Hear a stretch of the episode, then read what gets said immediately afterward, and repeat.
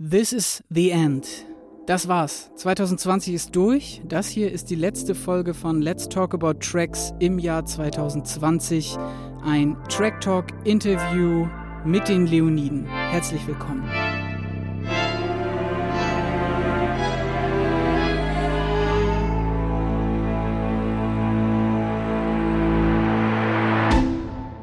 Track Talk Interviews, jetzt sogar Ausgabe Nummer 5 mit der Indie-Rock-Band den Leoniden. Schön, dass ihr eingeschaltet habt. Mein Name ist Torben Steenburg. Mir zugeschaltet ist hoffentlich in Berlin Nadine Rabar. Hallo Nadine. Hi Torben, herzlich willkommen aus meinem Schlafzimmer heute ausnahmsweise. Sehr schön. Ich stehe wie immer im Kleiderschrank bei mir. Ähm, dann ist ja im Grunde pandemiegerecht alles wie immer. Alles beim Alten, ja. 2020 ist durch. Wahnsinn, oder? Verrückt, ja. Also es war auf jeden Fall ein krasses Jahr, wenn nicht sogar das krasseste Jahr in meinem Leben. Ich weiß nicht, wie es dir geht, ähm, aber äh, verrückt, dass wir es irgendwie geschafft haben. Voll. Es ist natürlich auch verrückt, wie es vielleicht jetzt weitergeht, aber ja, das ist so eine wahnsinnig prägende Erfahrung gewesen, wahrscheinlich irgendwie für ja, für unsere Generation auf jeden Fall, die so einen Ausnahmezustand noch nie erlebt hat. Ja, definitiv. Und auch musikalisch war es ja auf jeden Fall anders, als wir es normalerweise kennen. Ich bin nur ja. auf einem einzigen Konzert dieses Jahr gewesen. Ich kann das gar nicht ja. fassen. Und auf null Festivals. Äh, also ich meine, die Anzahl der Festivals, die ich besucht habe, ist ja sowieso in den letzten Jahren schon ein bisschen runtergegangen. Aber null hatte ich echt schon lange nicht mehr. Wie geht's mhm. dir denn damit und wie war bei dir der Stand? Hast du es eigentlich noch geschafft, dieses Jahr auf ein Konzert zu gehen? Weiß ich gar nicht mehr. Ich war insgesamt auf äh, zwei Konzerten, also zwei Konzerte habe ich richtig besucht. Das eine war tatsächlich noch vor Covid und Shutdown und allem Kram.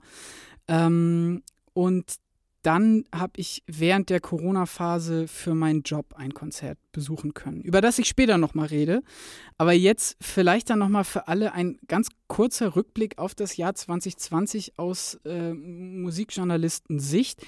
Ich gebe da jetzt einfach mal ein paar Stichworte rein und dann ploppen bei vielen von euch wahrscheinlich schon Bilder, Emotionen und irgendwelche Tagesschau-Anmoderationen auf. Also, im März, alles ist geschlossen. Dann Streaming. Das Internet wird auf einmal die kulturelle Spielfläche schlechthin. United We Stream wird zum Beispiel hochgezogen. David Getter hat bei einem Stream 27 Millionen Zuschauer. Die Ärzte bringen einen Corona-Song raus, einen Song für jetzt. Langsam werden staatliche Hilfen aufgerollt. Solo-Selbstständige ist auf einmal ein Begriff, mit dem alle etwas anfangen können. Die sogenannte Grütters-Milliarde kommt an den Start. Ganz viele Bundesländer bringen eigene Hilfsprogramme an den Start. In Hamburg zum Beispiel sehr beliebt der Gagenfonds. Im Sommer gab es dann eine ganze Menge an Open Airs. Es gab Autokonzerte, auch sehr befremdliche Bilder. Über die wir auch gesprochen haben. Ja, es gab das Reeperbahn Festival, das als solches pandemiegerecht stattgefunden hat. Da war übrigens dann auch mein Konzert, was ich besucht habe. Mhm. Ähm, und dann fallen mir noch ein die Ärzte, die nochmal wieder in den Tagesthemen waren, weil sie darauf hingewiesen haben, hey, es geht uns immer noch schlecht und vor allem den Leuten, die eben hinter der Bühne arbeiten und nicht im Rampenlicht stehen und so viel auf die hohe Kante vielleicht legen konnten. Mhm. So, und dann kam jetzt Shutdown Nummer zwei im November. Ja, und da sind wir dann jetzt. Das war jetzt ein ziemlich schneller Ritt einmal durch das Jahr und ich würde gerne noch eine Geschichte damit verweben und zwar der Sänger der Band Heaven Shall Burn, Markus Bischoff. Der ähm, konnte dieses Jahr mit seiner Band nicht auf Tour gehen. Zum einen, weil natürlich wegen Corona alle Konzerte abgesagt werden mussten. Zum anderen allerdings auch, weil er Intensivpfleger in seiner Heimat in Thüringen ist. Und das finde ich ganz schön krass, dass der halt gesagt hat, nein, meine Band muss warten, weil ich muss arbeiten. Ich muss mich hier um die äh, Kranken und ja, eben gerade auch an die, äh, um die Intensivfälle kümmern. Ja, und das fand ich irgendwie war eine ziemlich bewegende Geschichte aus der Musikszene. So heftig einfach. Außerdem hat Corona ja auch noch dazu geführt, dass wir hier bei Let's Talk About Tracks unser Format überarbeitet haben und jetzt nicht mehr ein reiner Review-Podcast sind, sondern irgendwie ein Review-Interview-Hybrid-Podcast. Und in dem Zusammenhang, Nadine, und jetzt werfe ich den Ball auch mal wieder rüber zu dir, hast du ein neues Interview mitgebracht. Ja, genau. Also, wir haben unser Format ein bisschen umgeschmissen, ähm, sind aber da beide auch sehr glücklich mit. Und äh, wie du gerade schon richtig angekündigt hast, habe ich zuletzt mit den Leoniden gesprochen. Ähm, das ist ein sehr schönes Gespräch geworden. Ich bin mal gespannt, was die Zuhörerinnen und Zuhörer im Anschluss sagen. Ganz kurz zu den äh, Leoniden nochmal. Das sind äh, fünf Bandmitglieder aus Kiel, die viel vorhatten für 2020 und ähm, wie viele andere KünstlerInnen äh, durch Corona natürlich ausgebremst worden sind. Genauer gesagt habe ich mit Jakob und Lennart gesprochen. Jakob ist der Sänger und äh, Lennart spielt Gitarre. Die Vorstellung fällt vorab heute flach, denn Brockhaus Nadine habe ich im Interview mit eingebaut. Deswegen, da bekommt ihr gleich nochmal den Rundown zur Band. Deswegen, wie es den Leoniden gerade geht und was sie so über den Sommer gemacht haben, erzählen sie uns jetzt. Ich spreche heute mit Jakob und Lennart von den Leoniden. Hallo, ihr beiden. Schön, dass ihr euch die Zeit genommen habt, heute mit mir zu podcasten und vielen Dank. Hallo Nadine. Grüß dich, grüß dich. Sehr gerne. Wir freuen uns. Ich hoffe, es geht euch gut. Ihr seht aber ganz munter aus. Ja, wir sind munter. Uns geht's super. Wie geht's dir? Sehr gut, vielen Dank der Nachfrage. Vielleicht nochmal kurze Erläuterung. Wir sehen uns tatsächlich gerade auch ähm, beim Podcasten, denn wir ähm, machen das heute über Zoom. Das finde ich tatsächlich ganz angenehm, so ein Interview zu führen. Normalerweise mache ich das immer über Telefon. Ja, ja. ich finde es auch, auch super. Es ist dann einem Gespräch dann doch noch, noch näher als nur ein Telefon. Und äh, wir haben uns auch dafür entschieden, wir haben schon Zoom-Interviews gegeben, in denen wir nicht am gleichen Ort waren. Und man fällt ja. sich andauernd ins Wort, unterschiedliche Latenzen und so. Und äh, deswegen heute sitzen wir äh, ja. nebeneinander. Also finde, spätestens wenn man zu dritt telefoniert, wird es dann doch irgendwie kompliziert. Ja, Ohne Handzeichen und äh, Mimik und Gestik. Genau. Aber Heimliche ehrlich, Geräusche, wie, die man mit einbaut. Wie viel guckst du dich selbst auch an äh, bei so einem Zoom-Call? Weil ich hab, muss, ich muss zugeben, dass ich manchmal irgendwie das auch so, dass man so anfängt, so sich im Gesicht rum, dass es so wie vor so einem Spiegel stehen ist, dass man auch schon ungewöhnlich viel auf, auf, sein, auf seine eigene Kachel guckt. Oder machst du die aus? 100 100 Prozent. Nein, die mache ich nicht aus. Wer, wer sagt, dass er sich nicht selbst anguckt bei so einem Zoom-Call, der lügt. Der das, lügt das sind also, die gleichen Leute, die behaupten, sie würden Sprachnachrichten äh, nicht nochmal abhören, bevor sie die losschicken. Oder ja. nachdem sie die losgeschickt Oder haben. Oder nur einmal machen. Ja, genau. Finde ich auch richtig gut. Nö, ich, nö. Durchschnittlich sechsmal ja, genau, anfangen. Ist auch so, irgendwie schon drei Minuten aufgenommen. Ah, komm, nochmal. Ja, ja, ähm, auf jeden Fall. Okay, ja, also äh, wir können auf jeden Fall äh, hören an der Stelle, dass wir alle technisch schon versiert sind. Ne? Im Jahr 2020 hat man schon die ein oder andere Zoom-Konferenz gehabt. Heute soll es aber nicht nur natürlich darum gehen, ähm, welche technischen Hilfsmittel ihr im Jahr 2020 alle schon kennt. Ich bin mir sicher, da sind einige mit dabei. Aber wir sprechen heute über euch ähm, und ich freue mich sehr darüber. Bevor wir einsteigen, würde ich noch mal ein kurzes Intro zu euch äh, geben für alle, die die Leoniden vielleicht noch nicht gehört haben. Also, denn ihr seid Teil der Band Leoniden und das sind neben euch Lennart und Jakob, noch Felix, JP und Jamin. Ähm, ihr kommt aus Kiel, habt 2005 ursprünglich angefangen als Band Leoniden Cabaret. Ähm, da wart ihr sogar noch Schüler, also ist schon ganz schön lange her.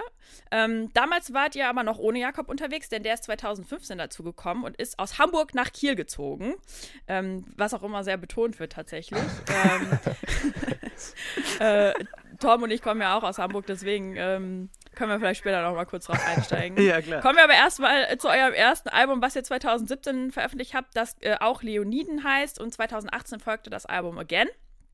Ihr veröffentlicht eure Musik auf eurem eigenen Label 2P Science und grundsätzlich macht ihr sehr viel selbst, vom Schreiben der Tracks zum Aufnehmen, über Social Media und und und. Vielleicht kommen wir gleich nochmal auf TikTok zu sprechen. Ähm, Euren Sound würde ich persönlich als Indie-Pop bezeichnen, aber wenn ihr mich da korrigieren mögt, dann könnt ihr das natürlich gerne tun. Ähm, genau. Wollen wir? Aber scheinbar. Nö. Nö. Indie-Pop, so Indie-Pop, Indie-Rock ist schon, das, das reicht das aus. Das passt. Das passt, okay, sehr schön. Ja, und heute, wie gesagt, seid ihr zu Gast bei Let's Talk About Tracks. Vielen Dank nochmal. Ähm, lieber Jakob, lieber Lennart, es ist Dezember 2020. Die Pandemie hat uns alle im Griff wie nie zuvor.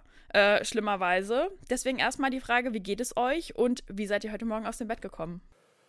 Oh, uns, also mir, mir geht's ganz gut. Wie geht's dir, Jakob? Mir geht's super. Ja. Ich bin auch gut aus dem Bett gekommen. Ich bin auch gut aus dem Bett gekommen.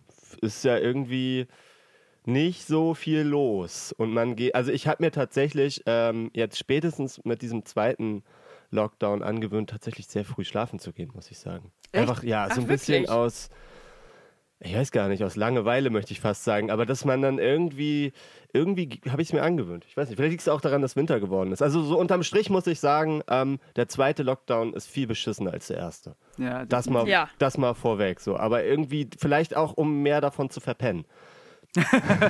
Wann gehst du denn dann ins Bett? Ich weiß nicht, ich bin so. Ich, So immer- zehn oder so? Nee, zehn nicht, aber do, äh, doch, manchmal so zwischen 10 und 11 liege ich schon in der Kiste. Ja, Ja, das bin ich aber, das ist mein, mein Stani. Aber ich Okay. habe dafür so ein bisschen ungeduldige Bettflucht, dass ich morgens immer um halb acht aufwache und aufstehe und irgendwas mache einfach. Das, äh, dann habe ich irgendwie schon um zehn das Gefühl, ich hätte irgendwas geschafft. Wann ist eigentlich eine gute ins Bett Gehzeit? Wann gehst du ins Bett, Nadine? Oh, im Moment variiert das so zwischen 11 und 1 Uhr. Also, ich habe mal Tage, da komme ich total gut ähm, abends ins Bett und dann lese ich auch. Aber das ist eher vorbildlich. In 90% der Fälle liege ich bis um eins im Bett und scrolle durch TikTok. Ja, mm. Also so richtig, richtig ungesund leider. Ähm, aber das ist so eine blöde Angewohnheit, die sich einfach so eingeschlichen hat. Äh, Jakob, wenn du so früh aufstehst, was machst du denn dann als erstes? ich mache mir als allererstes einen Kaffee. Das ist so ein bisschen mein, mein Trinkst du. Kaffee noch im Bett? Ich trinke den Kaffee dann nicht noch im Bett, weil meine Freundin meistens noch ein bisschen länger schläft und dann äh, möchte ich ihr nicht auf die Nerven gehen. Ich setze mich dann aber aufs Sofa unter eine Decke und lege mich dahin, baue also mein zweites Bett quasi auf. Und dann äh, werde ich, dann bin ich in dem Tunnel, glaube ich, in dem du bist, Nadine, bevor du äh, ins Bett gehst und äh, Ja. mich durch Social Media. Bin aber auch manchmal produktiv, aber das eher, um mir selbst dafür eine Berechtigung zu Ich geben. trinke jeden Morgen im Kaffee noch ein Bett. Das ist- Andersrum. Ja. Also äh, im, im, im Bett trink- noch einen Kaffee. Ich trinke im Kaffee noch ein noch Bett. ein. Oh mein Gott. Aber sehr gut, ja. Ja, nee, genau. Jeden, jeden Morgen. Äh, das ist auf jeden Fall das eine Ritual, was ich habe. Das ist bei Du mir. auch, oder ja, was? auf jeden Fall. Ich mache erstmal einen Kaffee. Ich habe mir Anfang von Corona eine super tolle Kaffeemaschine ähm, angeschafft, die heißt Silvia. Und äh, Silvia wird jeden Morgen angeschmissen und dann wird erstmal der äh, Hafermilch-Latte gezaubert, den ich dann im Bademantel im Bett trinke. Nice. Ist das so eine richtige Siebträgermaschine mit äh, genau. so, so Das war, nice. das war mein äh, Corona, meine Corona-Anschaffung und auch mein Corona-Hobby zu perfektionieren, Hafermilch zu schäumen und mich durch die Edeka-Regale durchzutesten. Habt ihr das denn, ist, äh, ja, habt ihr denn irgendwie was gelernt über Corona, was ihr vorher noch nicht konntet? Mh, ich weiß jetzt, Ähm. ich habe auf jeden Fall gelernt, wie man bei Counter-Strike seine Maussensitivität richtig einstellt. Äh, Ah, in die FPS-Rate. Äh, ja, genau. Wir hatten so, wir hatten eine Woche, eine Woche hatten wir eine sehr intensive äh, Woche, wo wir dachten, wir kaufen uns jetzt alle blinkende Mäuse und Tastaturen und spielen ein bisschen. Das war auch ganz schön, aber hat dann irgendwie einen Reiz Das, war- verloren. das war allerdings auch noch im April, als das erste Mal so ein Lockdown anstand. Genau. Da dachten wir, dass wir jetzt als Band einfach gegen andere Bands äh, Counter-Strike spielen. Und haben das eine Nice. Woche lang durchgezogen und dann, dann, Dann- war es auch schon wieder irgendwie um. Gegen Genau, wen habt ihr denn da cool. gespielt? die Screenshots. Gegen die Screenshots. Aber die haben uns immer platt gemacht. Nee, am Anfang haben die uns platt gemacht und dann sind wir irgendwann stark genug geworden, um Ja. sie fertig zu machen. Und Halt, dann. aber da ist halt einer, ähm, also äh, Kurt Brödel heißt der, der Hm. Schlagzeuger, der ist einfach zu gut. Also der, der schießt dann immer da. Das, ich habe den noch gar nicht gesehen und dann hat er uns schon erschossen. Ja, die waren schon, die war schon, die waren sehr, sehr gut. Susi Bums hatte auch immer eine sehr eigene, eigene Taktik, anders als alle anderen. Äh, Die war sehr, genau, die hat dann immer überrascht. Ne? Die hat sich irgendwo versteckt, wo Ja. sich niemand versteckt. Das war schon, war schon witzig. Ich glaube aber, um wirklich zu sagen, was wir jetzt mal wirklich so richtig, was haben wir als Menschen und auch als Band gelernt? Ich glaube, was wir wirklich gelernt haben, ist, dass wir ein bisschen geduldiger jetzt geworden Ja. sind und uns daran gewöhnen, dass auch wenn Pläne was Flexibles behalten, dass das nicht so schlimm ist. Wir waren vorher eine sehr, sehr, was das angeht, sehr neurotische Band, hatten das Single-Timing schon fertig, bevor wir im Studio waren ungefähr. Ja. Und äh, das war irgendwie schon eine, glaube ich, wichtige Lektion, so wie wir aber auch gelernt haben, dass wenn Leoniden nicht mehr existieren könnte, weil nie wieder Konzerte sind, dann hätten wir alle gar nichts mehr. Dann wäre alles komplett im Arsch. Also wir haben safe äh, gelernt, mit, ähm, damit umzugehen, dass Pläne einfach nicht klappen. Ja. Das war Ja, vor, genau. vorher war das jahrelang eigentlich äh, ein geradeaus, äh, ging es geradeaus und mit einer ziemlich guten Geschwindigkeit. Das wurde immer schneller und immer größer und immer besser alles für uns. Und dieses Jahr, ich glaube, das geht fast allen so, aber äh, dieses Jahr mussten wir das erste Mal wirklich damit äh, umgehen, dass dann Pläne sich äh, ganz häufig verändert haben, dass man Rückschläge erlitten hat, dass man Enttäuschungen erleben musste als Band sozusagen durch diese ganzen abgesagten Konzerte und Touren. Ähm, und das äh, war ganz neu für uns. Okay. Denn das ist schon ein ganz gutes Stichwort Veränderung im Jahr 2020. Wie ist es euch denn dieses Jahr ergangen? Was für Pläne haben sich denn da für euch verändert? Naja, also wir haben äh, die letzten drei Jahre von, also 2017, 2018, 2019 jeweils 100 Konzerte äh, gespielt. Das hatten wir dieses Jahr so ähnlich vor. Es sollten keine 100 werden, aber um die 60, 70. Das war natürlich der krasseste, die krasseste Veränderung, dass wir einfach gar keins gespielt haben. Das ja. ist für uns wirklich ähm, ganz anderes, ein ganz anderer Modus. Ähm, wir hatten halt keine Frühjahrstour. Weißt du, wir haben sonst immer zwei Touren im Jahr ja, gespielt. Ja, Frühjahr und Herbst, mindestens zwei, genau. Und da war, als wir vor ziemlich genau einem Jahr, heute, nee, am 14. vor einem Jahr, in Kiel das letzte Konzert gespielt hatten, da war das erste Mal klar, okay, wir spielen jetzt echt fünf Monate gar kein Konzert. Da das wollten wir uns eigentlich um ein Album kümmern. Genau. Ja. Äh, und aus diesen fünf Monaten äh, ist dann ja über ein ganzes Jahr geworden und es geht ja noch weiter. Also bis wir das nächste Mal spielen, werden, werden ja noch viele Monate vergehen, so wie es aussieht. Mhm. Ähm, genau, das war, ich glaube, das war der größte Einschnitt und die größte äh, Veränderung für uns, so, also auch was den Rhythmus so angeht.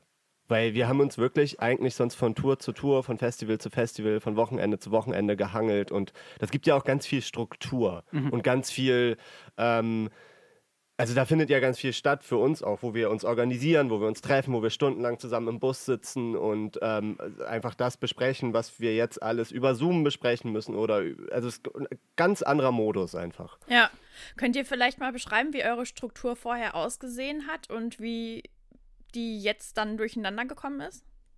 Ich glaube, so ein Kern von der Struktur war, dass es so das absolut gelebte Multitasking auch einfach war, dass ja. wir wirklich auf Tour über Songs geredet haben, über das Album Artwork, über wie soll die nächste Tour aussehen und ohne Tour beim Songschreiben über die nächste Tour und die Live-Konzerte und die Lichtshow geredet haben und alles immer so ein ganzer Haufen war. Und dadurch aber auch man so ein, so was du jetzt so angedeutet hattest, aber dadurch, dass man so einen krassen, intensiven Kontakt mit der eigenen Band und den Plänen hatte, war man auch so, war man dadurch auch irgendwie so glücklich und hat das Gefühl, man arbeitet dran und es passieren Dinge und man plant und man, man kontrolliert das.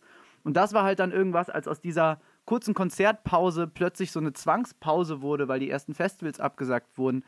Da haben wir, glaube ich, alle auch gemerkt, so, dass nachdem der das erste, das erste Aufregende am Lockdown vorbei war, weil alles neu war, dass man, dass es einem auch schon echt schlecht ging. Ja. So, dass man immer gedacht hat, okay, voll, jetzt, voll, ja. was bleibt denn jetzt? Wer also, bin ich denn überhaupt? Bei uns ist es auf jeden Fall so, dass wir sieben Tage in der Woche arbeiten. Und es eigentlich immer, also vor Corona war das immer unter immensen, also es war ein riesiger Zeitdruck die ganze Zeit, weil äh, wir, wie ich schon gesagt habe, wahnsinnig viel gespielt haben äh, und da ja auch immer hin mussten und zurück mussten. Und es war eigentlich so, dass wir immer zwischen Konzerten äh, neue Musik geschrieben haben und ein Minimum äh, an Proben auch irgendwie absolviert haben, äh, aber waren eigentlich das ganze Jahr über sehr eingespielt und dann waren wir am Wochenende oder also auf den Festivals oder halt auf den Touren und ganz viel von dieser Organisation ähm, findet dann einfach im Tourbus äh, hinter den, also Backstage vor und nach den Konzerten statt, weil wir uns die ganze Zeit sehen. Wir waren halt 365 Tage ja. aufeinander. ja. So, und das ja. hat halt einfach, äh, da haben sich die Strukturen einfach total draus ergeben. Wir machen das Allermeiste selbst und wir waren die allermeiste Zeit eigentlich beisammen und konnten drüber sprechen und das planen und mhm. organisieren. Mhm. Es gab ganz kurze Wege, nämlich eigentlich dann eher so von der Rückbank im Sprinter zur, zur Vorderbank. So, das waren so die Wege. Da wurde alles besprochen. Und das ist halt dieses Jahr komplett äh, weggefallen, ja. Genau. Wie war das denn für euch? Also, wie hat sich das angefühlt, dass es auf einmal alles so wegfällt? Ey, erst waren wir total optimistisch, ja. dass das jetzt nur so ein bisschen verschoben wird. Und Länger wir waren auch, als die meisten auch. Ja, genau, wir waren viel optimistischer als, ja. äh, ähm, als die meisten anderen, die schon ganz schwarz gesehen haben. Äh, und im Nachhinein war es natürlich wahnsinnig naiv von uns, jo. weil die haben es richtig gesehen und wir waren, äh, wir haben uns da eine falsche Hoffnung geklammert. Ähm, was aber auch so ein bisschen gut war, weil das hat uns nicht so, wir sind da nicht gleich in so einer Depression versunken, sondern wir waren so, ehrlich gesagt haben wir es am Anfang so ein bisschen, ich fand es ein bisschen aufregend sogar, dass jetzt hier irgendwie ein Lockdown ist und dass man so eine Pause verordnet kriegt, die aber auch total gut tat in dem Moment. Und das hat, also da kam dann die Ernüchterung erst später. So im Nachhinein klingt es total blöde, dass man das aufregend fand, jetzt so ein halbes Jahr später oder schon länger, sieben, acht Monate später. Ähm, Ich glaube, das versteht jeder. Also das war so eine neue Situation und also die keiner von uns jemals erlebt hat.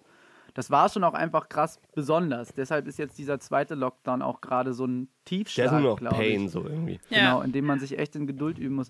Man kann aber dieses Corona, wie, wie Corona unsere Musikkarriere gebremst hat, scheinbar auch ein bisschen umdrehen, weil Lennart meinte, wir haben dann Anfang des Jahres eigentlich ein Album schreiben wollen. Das haben wir natürlich auch angefangen.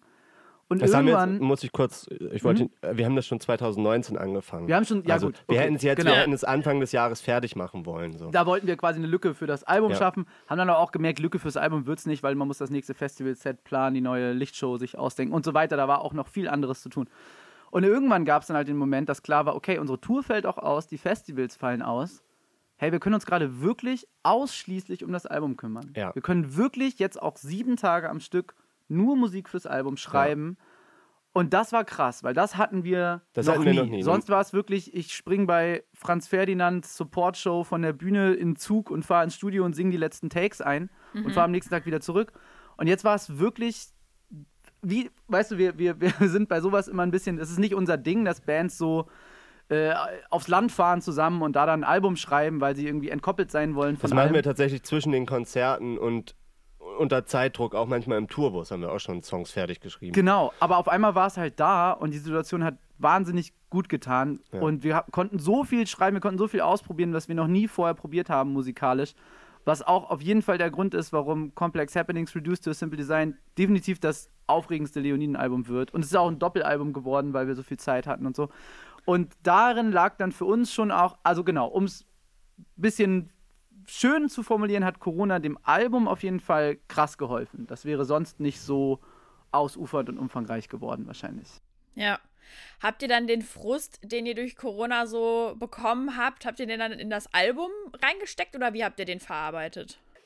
Nö, ich glaube, also mir ist es wichtig zu sagen, dass es kein Corona-Album ist, auf jeden Fall. Es geht da nicht um Corona, auch nicht inhaltlich. Ähm, man kann natürlich sich nicht frei machen davon, weil das ja irgendwie auch auf die Stimmung schlägt und uns irgendwie beeinflusst. Das wird da schon irgendwo drin stecken, aber ich rechne damit, dass es äh, im nächsten Jahr viele Corona-Alben geben wird, äh, die jetzt einfach ganz explizit etwas damit zu tun haben, weil mhm. sie in dem Lockdown entstanden sind oder whatever. Das, da gehört uns, unser Album auf jeden Fall nicht dazu. Wir haben, glaube ich, das Album so geschrieben, ähm, wie wir es hätten schreiben wollen, auch ohne diese Pandemie. Nur, dass wir viel mehr Zeit hatten und das, ähm, wie Jakob gerade meinte, viel, viel umfangreicher werden konnte, wir viel mehr ausprobieren konnten, viel mehr, ähm, viel weniger Druck hatten und ähm, uns viel, viel mehr Zeit für Details nehmen konnten und das alles aufwendiger machen konnten. So. Das da, da kommt der Corona-Einfluss rein, durch die Zeit einfach. Aber es ist inhaltlich oder emotional, oh, haben wir uns da nicht irgendwie Frust äh, haben wir nicht auf dieser Platte, jedenfalls kein Corona-Frust verarbeitet. Genau, das, das äh, Albumcover, das ja dieses Symbol dieser brennenden Welt hat, das gab es auch quasi schon ein bisschen vorher und äh, naja, die Welt hat vor Corona quasi metaphorisch gebrannt und wird es nach Corona wahrscheinlich auch immer noch an den Stellen, die man jetzt auch manchmal übersieht durch diese Pandemie. Und äh, da gab es auf jeden Fall, also wenn wir ein Album aus Weltschmerz schreiben wollen, das können wir jederzeit und das das fließt schon auch mit rein. Ja. Also wenn Corona da noch seinen Teil zu beiträgt, ja, aber wie gesagt, kein explizites Corona-Album. Okay. Genau, also ihr habt ja jetzt gerade schon ein bisschen was zu eurem äh, neuen Album erzählt äh, und das Album wird auch ein ganz schöner Klopper, ne? Complex Happenings Reduced to a Simple Design heißt es und kommt am äh, 21. August 2021 raus, habe ich es richtig gesagt? Ja, ne? Jo, 20. August, oder? 20. 20. August, okay. Ich glaube am 20. Ja. Und ihr habt ja schon gerade gesagt, ist ein Doppelalbum mit 20 Tracks, also ein ganz schöner Klopper. Meine Frage an der Stelle, wie produziert man denn zu fünft in Corona-Zeiten ein Album? Wie funktioniert das? Ja, also wie schon gesagt, wir haben es äh, äh, 2019 schon angefangen und da natürlich auch schon viel äh, ähm, fertig gehabt, sonst hätten wir es ja gar nicht dieses, also Anfang des Jahres fertig machen wollen können. Also es war geplant, es fertig äh, zu machen. Ähm, und dieses Jahr war ja nicht nur Lockdown. Also wir haben uns schon auch im Studio getroffen, wir haben uns auch zu fünf getroffen. Das ist, ähm, auch wenn das viele Leute nicht verstehen, oder äh, nicht so sehen. Ähm, es ist für uns halt auch Arbeit geworden. Also wir, wir, wir, machen, wir machen das Fulltime hier. Ähm, wir haben uns natürlich überall an alle Regeln gehalten und auch in, in Phasen, in denen man sich dann nicht treffen sollte, haben wir uns auch nicht getroffen und mehrfach das Studio verschieben müssen und alles ähm, abgesagt. Und ansonsten haben wir uns, ähm, haben wir einfach an dem Album gearbeitet, wie wir es höchstwahrscheinlich äh, sonst auch getan hätten, indem wir uns ähm, getroffen haben, da wo es ging und ähm, da wo es halt nicht ging, haben wir es äh, bleiben lassen, wie, wie, wie alle anderen Leute, die an irgendetwas arbeiten, auch in diesem Jahr. Also wir haben es nicht übers Internet geschrieben, auch wenn das ähm, ja. bestimmt Leute gemacht haben. Ja, ähm, aber das, so können wir das, so können wir keine Musik schreiben. Das wollte ich gerade sagen. Es ist so witzig, dass wir an vielen Stellen immer versuchen, so das, unseren Schreibprozess auch zu entromantisieren, dass wir sagen, wir müssen nicht auf den Berg fahren zu fünft und erstmal übers Leben reden und können dann einen Song schreiben. Aber wenn wir nicht beisammen sind in einem Raum, dann können wir es wirklich nicht. Das gehört dann irgendwie dazu, ja. weil man dann auch, ne, also es ist ja wirklich, es gibt keine Wahrheit in der Musik. Bei fünf Leuten wird es auch niemals die exakt gleiche Wahrheit geben. Es ist immer eine Diskussion um Gefühle irgendwie. Das ist kein, kann man nicht ausrechnen. Man kann keinen guten Song ausrechnen. Und da braucht man dann den ganzen Menschen vor sich und sieht, wie er argumentiert. Und wie, also genau. dieses Jahr ist halt, wie gesagt, wir haben mehrfach äh, Studiotermine verschieben müssen, ganze Zeiträume, ja, einfach weil dann da Lockdown war und weil es dann schwer war, was Neues zu kriegen oder weil irgendjemand ähm, nicht kommen konnte, weil er ähm, einen Erstkontakt zu ja. jemandem hatte, der, der positiv war. Und es sind viele Videodrehs ausgefallen dieses Jahr. Das ist so ein bisschen davon ist unser Jahr geprägt, äh, von diesen Verschiebungen und diesen, äh, diesen Absagen. Aber wir haben uns dort, wo es ging, wo man es verantworten konnte, da haben wir uns halt dann auch getroffen. In, in dem kleinstmöglichsten Kreis natürlich, aber ähm, sonst, sonst wäre das nicht, sonst hätte das nicht funktioniert. Nein. Okay. Ähm, wo habt ihr euch denn da getroffen? Also hattet ihr da eine Anlaufstelle, irgendeinen Keller, eine Garage? Wo habt ihr ja, getroffen? Wir haben. Äh, Ganz mal, erzähl mal die ganze, alle, alle unsere Schreiblabore, die wir durchhaben. Wir haben, wir haben, wir haben immer einen Proberaum natürlich in Kiel, der ist sehr schön. Äh, Jetzt, äh, hier. Wow. Ja, der war, also der ist direkt am Strand, das kannst du gerade nicht sehen. Das aber ist schön, ja. 20 Meter wirklich, hinter dem Fenster fängt das Wasser an. Ähm, okay. Äh, den haben wir schon seit Jahren. Hier proben wir immer, aber wir haben uns zusätzlich dazu immer ein, ein sogenanntes Labor gemietet. Da haben wir uns einfach nur zum Produzieren getroffen. Da stehen dann äh, eine Handvoll Gitarren, ein Mikrofon, um zu singen und ein Computer und äh, eine Abhöre, um, um, um halt zu produzieren. Und ähm, die waren immer sehr räudig bei uns, diese Räume. Das waren irgendwelche baufälligen äh, Garagen oder Schuppen irgendwo in der Innenstadt. Uns war es immer wichtig, dass man da schnell mit dem Fahrrad hinfahren kann. Mhm. Ähm, und das erste war Julians Keller. Das Julians erste war Julians Bruder. Keller. Nee, das allererste war die Garage von Micha. Die Garage von Micha, ja. äh, ein Freund von uns, der Lichtequipment ja. verleiht. Dann Danach haben wir es bei Julian im Keller gemacht, der uns irgendwann zu müllig wurde. Dann sind wir sorry, äh, bei einem. Äh, sorry, ähm, ähm, dann sind wir bei einem äh, äh, befreundeten Restaurant untergekommen, Die so machen hinten am im Anbau.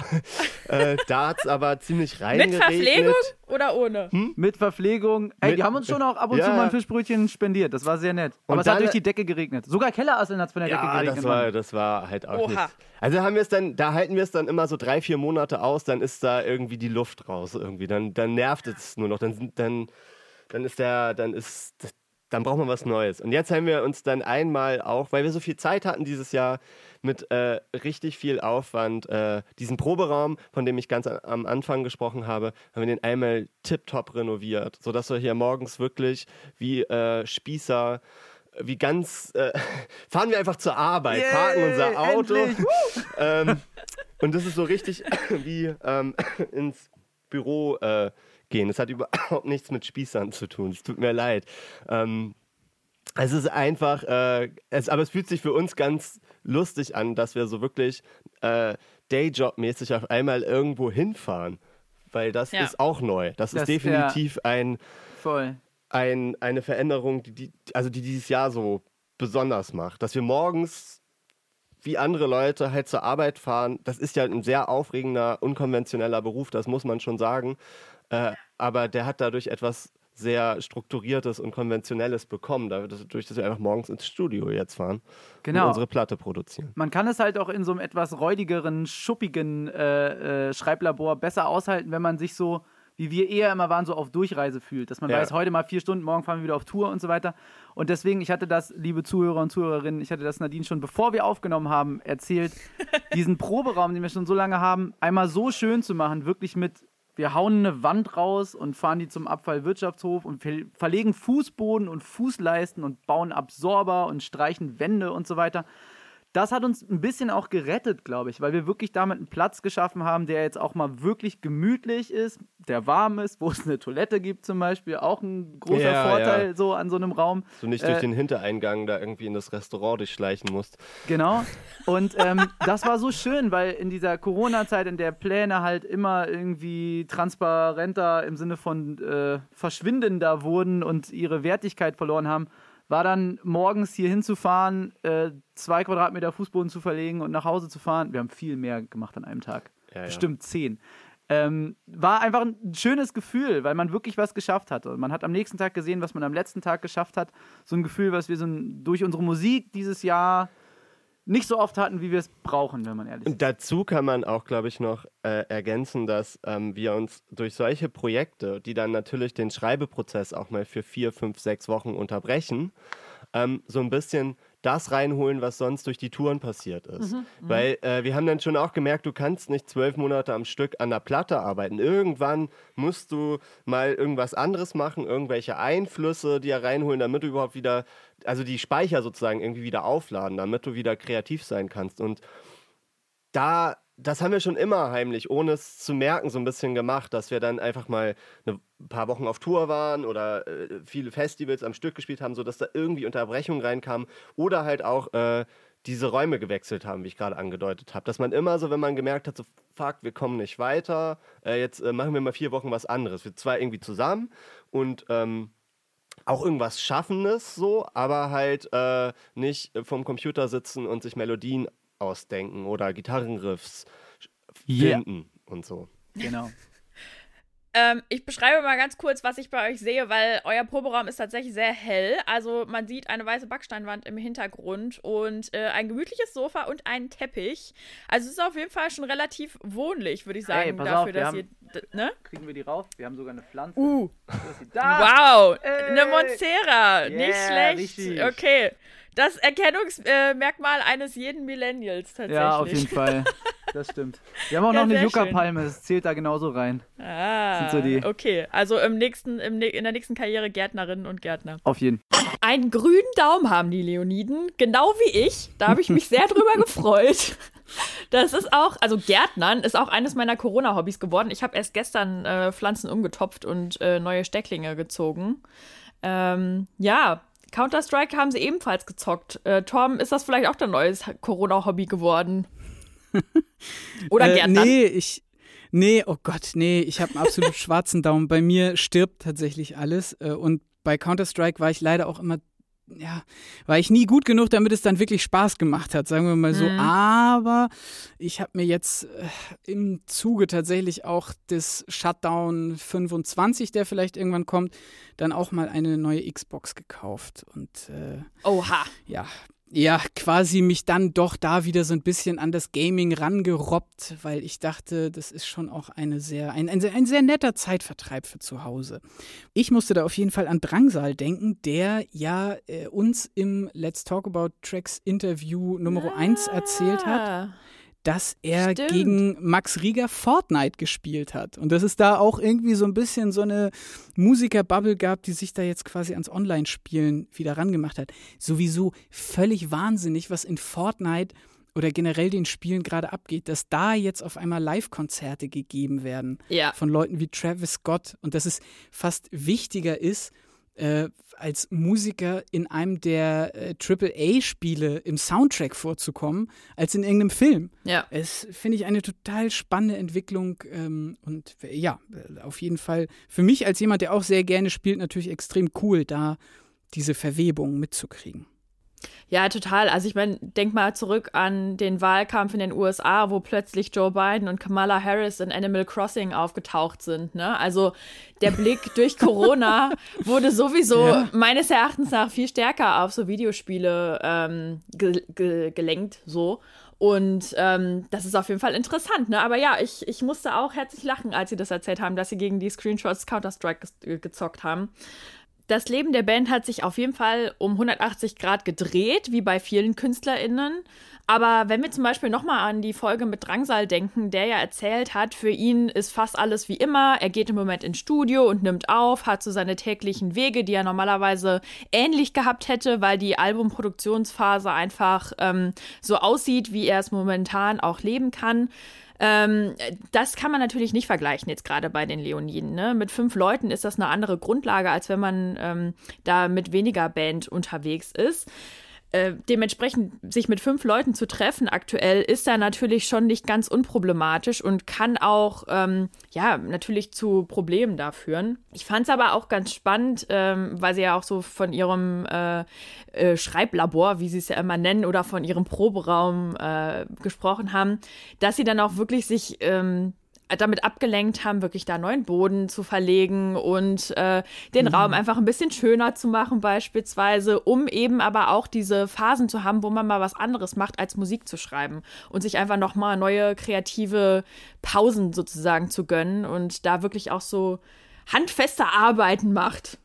Ja, das fand ich tatsächlich auch sehr interessant und ich habe das bei einer Band, die ich für den NDR mal porträtiert habe, Jeremias aus Hannover. Bei denen habe ich das auch mitbekommen, dass die im Grunde jetzt diese Phase genutzt haben, um ihren, ich sag's mal höflich, sehr sporadisch eingerichteten Proberaum äh, im Hannoveraner Umland tatsächlich mal richtig schick zu machen. Ja. Und ähm, vielleicht ist das eben aber auch, ja, dieses sich ein Projekt suchen. Das ist das, für eine Band ist das das Brotbacken oder hm. das Blumen pflanzen oder neue Yoga-Skills lernen oder was auch immer. Ja. Und wenn sie es eben dadurch schaffen, ähm, Routinen in ihr Leben zu kriegen und in dem Sinne ja auch wirklich produktiv zu sein, dann ist das, glaube ich, sehr, sehr wichtig, um da auch nicht in so ein Loch zu fallen, weißt du? Ja, absolut.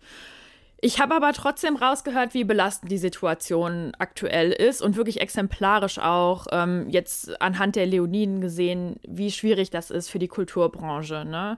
und wie groß der Struggle auch ist. Also Jakob hat ja auch zwischendrin gesagt, was bleibt denn von mir am Ende des Tages, wenn ich diesen Job nicht machen kann? Ne? Und dass da wirklich so ganz existenzielle Ängste einfach aufkommen, wenn man eben in einer Band ist, die gerade nicht so spielen kann oder nicht so arbeiten kann, wie sie es eigentlich tun würde. Ne? Also da hat sich für mich mal das wirklich im Gespräch auch mit einer Person, die da so stark von betroffen ist, äh, das gezeigt, ne? wie schwierig das einfach gerade ist, wenn man vielleicht auch noch nicht ähm, super lange im Business unterwegs ist und super viele Rücklagen auch bilden konnte. Ne? Also ich meine, ich kann das bei den Leoniden nicht beurteilen, wie das genau ist, aber erfahrungsgemäß wollen die ja auch einfach mehr arbeiten. Und wenn das dann wegfällt, ne, wenn ein ganzer Drive so ausgebremst wird, ähm, dass das wirklich einen auch fertig machen kann. Definitiv. Und bei einer Band wie den Leoniden kannst du davon ausgehen, dass auch da der größte Schnapp gemacht wird bei dem Touring und ja. bei den Live-Auftritten. Also ich bezweifle, dass die von ihren Albumverkäufen leben können, ohne jetzt despektierlich klingen zu wollen, aber es ist bekannt, das Geld wird im Moment in der Musikbranche einfach über das Live-Spielen gemacht. Und dadurch, ja. dass das weggefallen ist, ist natürlich klar, dass für die Leute dann zum einen eben existenzielle Ängste kommen, was Kohle angeht, zum anderen aber eben auch, ne, wie du schon sagst, dieser dieser Drive, dass der total ausgebremst wird, ne? Diese Energie, ja. die da ja irgendwie auch auf die Bretter gebracht werden will. Ja, absolut. Und was ich eben auch sehr bezeichnend fand, war dieses Planen und Pläne auch wieder über den Haufen werfen können. Hm. Also die Jungs haben mir erzählt, dass sie wahnsinnig viel im Voraus geplant hatten und dann noch versucht haben, Sachen irgendwie planbar wieder zu machen, trotz Corona, und dann aber irgendwann gemerkt haben, oh, wir müssen da loslassen können quasi. Mm, und flexibel sein, ja. Genau, und was ich an der Stelle aber super fand, nochmal Stichwort live, war, dass ähm, die einen Auftritt sich ja trotzdem gegönnt haben, nämlich beim äh, virtuellen Hurricane Festival. Ja. das ja auch gestreamt wurde. Das fand ich mega cool, dass sie da aufgetreten sind. Ein weiterer sehr interessanter Punkt war auf jeden Fall die Aussage, dass Corona gut war fürs Album. Also in dicken Anführungszeichen natürlich. Hm. Da habe ich mir aber die Frage gestellt, wie viele Corona-Alben wird es denn wirklich geben, die das auch thematisieren? Hm. Und ob ich das so geil finde. also weißt du, was ich meine? Ich weiß genau, was du meinst. Ähm, da kommen die Leoniden tatsächlich im Laufe des Interviews auch noch drauf, ähm, inwieweit Corona denn eine Rolle gespielt hat. Also da kommen wir auf jeden Fall später nochmal zu. Nichtsdestotrotz, wenn denn so viele neue Alben erscheinen werden in der nächsten Zeit, wird es auch hoffentlich neue Touren und Konzerte geben. Äh, insofern der Impfgott denn wolle. Ähm, gerade die Leoniden sind ja auch für ihre energetischen Konzerte und guten Shows bekannt. Ne? Also, ähm, das, wenn man in der Musikbranche sich so umhört, dann äh, sind da oder schauen da viele Leute auf die Leoniden, weil die einfach sehr ähm, mitreißend sind und die Fans auch mal komplett ausrasten. Das fällt ja aber komplett äh, flach aktuell, also gibt es ja einfach nicht. Und ähm, wie es Jakob und Lennart damit geht, erzählen sie uns jetzt. Ich weiß, das ist hart, das zu vergleichen, aber Könnt ihr eine Präferenz für euch ausmachen? Was findet ihr besser? Chaotisches Leben im Tourbus oder geregelte, strukturelle. Chaotisches Leben im Tourbus. Ja, auf jeden Fall. ja? ja, auf jeden Fall. Wie sehr ja. vermisst ihr es zu touren? 100 Prozent. Es ist. Keinen Tag vermisse ich es nicht. Ein kalter Entzug. Ja. Let's not Wirklich? talk about. Ja. Doch, wir müssen. Das ist, wir ja, sind ja gerade hier. Total. also, wir sind. Ähm, äh, das ist halt.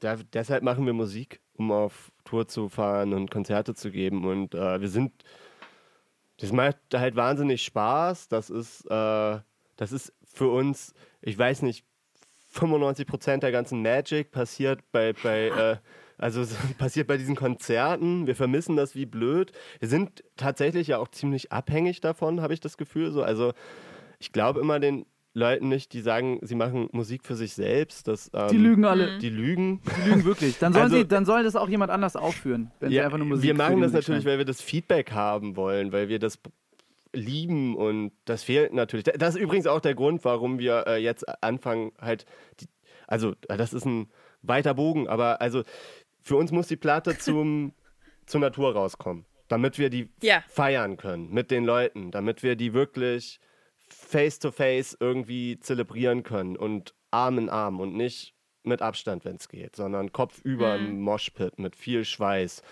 und mit Gegröle. Und deshalb muss die, kann die Platte erst im August kommen, weil wir vor August nicht touren können. So, das ja. ist halt einfach ein Fakt. Aber wir wollen bis dahin auch irgendwie stattfinden. Das ist halt auch irgendwie so eine Sache. Wir sind halt, was ich gerade meinte, wir sind total abhängig davon, äh, dass ähm, wir was hören von den Leuten. Wir, das, deshalb machen wir das. Wir, wir wollen ja, dass Leute reagieren. Wir freuen uns über jede Reaktion. Deshalb wollen wir die, äh, haben wir die Platte jetzt angekündigt, damit wir halt die Singles, also damit wir viele Singles bis August rausbringen können. Wäre halt auch eine Idee gewesen, dass man die Platte nicht ankündigt und nur die Singles rausbringt. Äh, Fanden wir aber auch blöd. Dann hätte man halt, äh, das ist ja Quatsch, das gehört ja alles zusammen. Das wollen wir den Leuten ja auch irgendwie mitteilen. Und ja, deshalb haben wir die Platte jetzt angekündigt und ich habe ein bisschen den Faden verloren. Warte, ich, ich kann sonst übernehmen, weil äh, was Corona halt auch krass gezeigt hat, ist, dass diese und warum es uns auch unfassbar dolle schmerzt, gerade nicht zu spielen, dass was für uns ein Konzert ist, ja. wirklich auch nur das ist, was vor Corona möglich war. Dass wir einfach nicht die Band mhm. sind, die jetzt Anfang des Jahres hätte mit der gleichen Show, die wir sonst gerne haben, Picknickkonzerte spielen können. So dass für ja. uns zu einem Konzert schon auch diese bewegte Masse an Menschen gehört, mit denen man halt so verschmelzen kann und dann so zusammen irgendwas zelebriert, was am nächsten Tag nicht mehr da ist. Und ähm, genau, haben uns deswegen auch dieses Jahr echt davor gedrückt, solche Konzerte zu spielen. Ja, wir haben uns mit Händen und Füßen dagegen geweigert. Also Autokonzert, war, das war die erste Anfrage. Ja. Da haben wir direkt aufgelegt. Also das war, hat uns äh, unser Booker angerufen, meinte, wollt ihr nicht ein Autokonzert ja, spielen? Irgendwie, also nur wenn wir selber in Autos sitzen, haben wir gesagt. genau, dann wollen wir auch in Autos auf sitzen. Auf Augenhöhe, die Konzerte auf Augenhöhe mit dem Publikum. Also es ist, was war dein letztes Konzert? Vor Corona oder jetzt?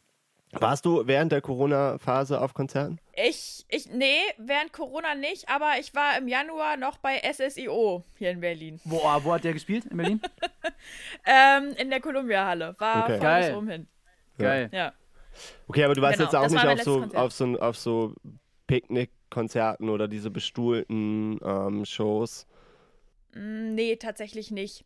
Also, ähm, nicht, weil ich mir das nicht hätte vorstellen können. Also ich vermisse Konzerte sehr, deswegen wäre das für mich aus Fansicht schon eine Option gewesen.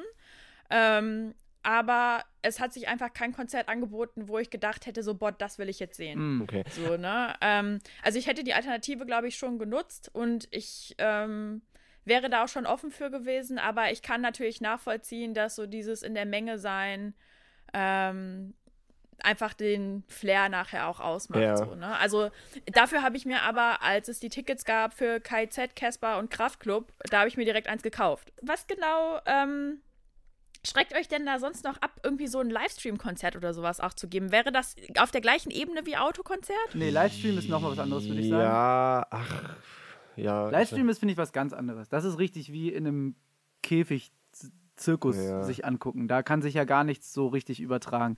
Für oh uns, das ist ganz wichtig. Ja. Wir haben festgestellt, dass für uns ein Konzert nur dann 100% so ist, wie wir es genießen, wenn es so stattfindet wie vor Corona. Ja, da, da, muss ich, also wir waren da auch ein bisschen zu stur. Wir genau, haben schon voll. auch mhm. äh, dann uns im Laufe des Jahres einige Male sagen lassen, auch von Fans, dass es also dass wir uns das viel schlimmer vorstellen, als es ist. Und was uns okay. dann dazu äh, jetzt auch ein bisschen bewegt hat, dass wir gesagt haben, äh, wir ähm, überdenken das nochmal und wir wollen jetzt doch auch diese Konzerte spielen. Also wir wollen es dann aber anders machen. Wir haben, genau. uns, wir haben das natürlich immer verglichen mit einem Konzert in der großen Freiheit, wo alle ausflippen. Aber wenn man ja. halt so ein bisschen flexibler daran geht, als wir äh, das im Sommer so pauschal abgetan haben und sagt, ähm, ja, wir machen da was draus. Wir machen da irgendwas draus, was auf einem normalen Konzert, wo alle nebeneinander stehen, gar nicht stattfinden kann. Man kann das ja auch als Chance begreifen, irgendwie, genau. dass man genau. irg irgendeine Show auf die Beine stellt, die man sonst nie machen würde. Ja. Äh, und so machen wir das jetzt und so wollen wir jetzt ab März dann, wenn es geht, halt doch solche Konzerte spielen, weil wir es einfach nicht mehr aushalten. Und weil genau. Livestream ja. nichts für uns ist. Also Livestream, da würde ich mich auch tatsächlich ich weiß nicht. Also vielleicht fehlt mir die Fantasie, aber dann, dann würde ich ein Video vorproduzieren, produ also produzieren, dann sollen sich die Leute das angucken. Ich würde mir da als auf der anderen Seite des Bildschirms auch ein bisschen verarscht vorkommen. Ja. Also dann kann ich mir doch mhm. auch irgendwie die Konzerte angucken mit Publikum. Da kommt dann noch irgendwie so ein bisschen was bei rüber, ja. habe ich das Gefühl. Ja. Ich könnte mir gar nicht so vorstellen, dass wir so spielen, wie wir spielen würden auf einem Konzert, nur weil da eine Kamera vor uns steht. Nee. Das wird halt ganz schnell zu der langweiligsten Probe der Welt, die irgendjemand mitfilmt. Das war was richtig, also einmal nochmal quasi zusammenfassend, Livestream-Konzert, nein, Picknick-Konzerte, wir waren vor allem ein bisschen zu stur und vielleicht auch ein bisschen zu feige, eine Version von uns zu suchen, der das, ja. die das vielleicht schafft. Aber ja. ähm, wir haben es einmal erlebt dieses Jahr. Wir haben ja, ja dieses, wir haben ja auf dem äh, Hurricane gespielt, auf dem Virtual Hurricane, was dann quasi im Endeffekt nur ja, ein Stream war, aber nicht live. Aber wir hatten riesengroßen Respekt davor. Wir wussten noch nicht so richtig, wie uns das gefällt. Aber letztendlich war die Produktion so groß, dass da, glaube ich. Da standen 100 Leute vor der Bühne. Genau. Die hatten zwar alle irgendwie Kameras und Mikros in der Hand, aber dadurch hat es dann doch irgendwie funktioniert. Und es gab irgendwie jemanden, den man anspricht. Ja. So. Und das, das macht dann schon einen krassen Unterschied. Wenn das aber in dem Fall 10.000 Leute gewesen wären, im Sommer.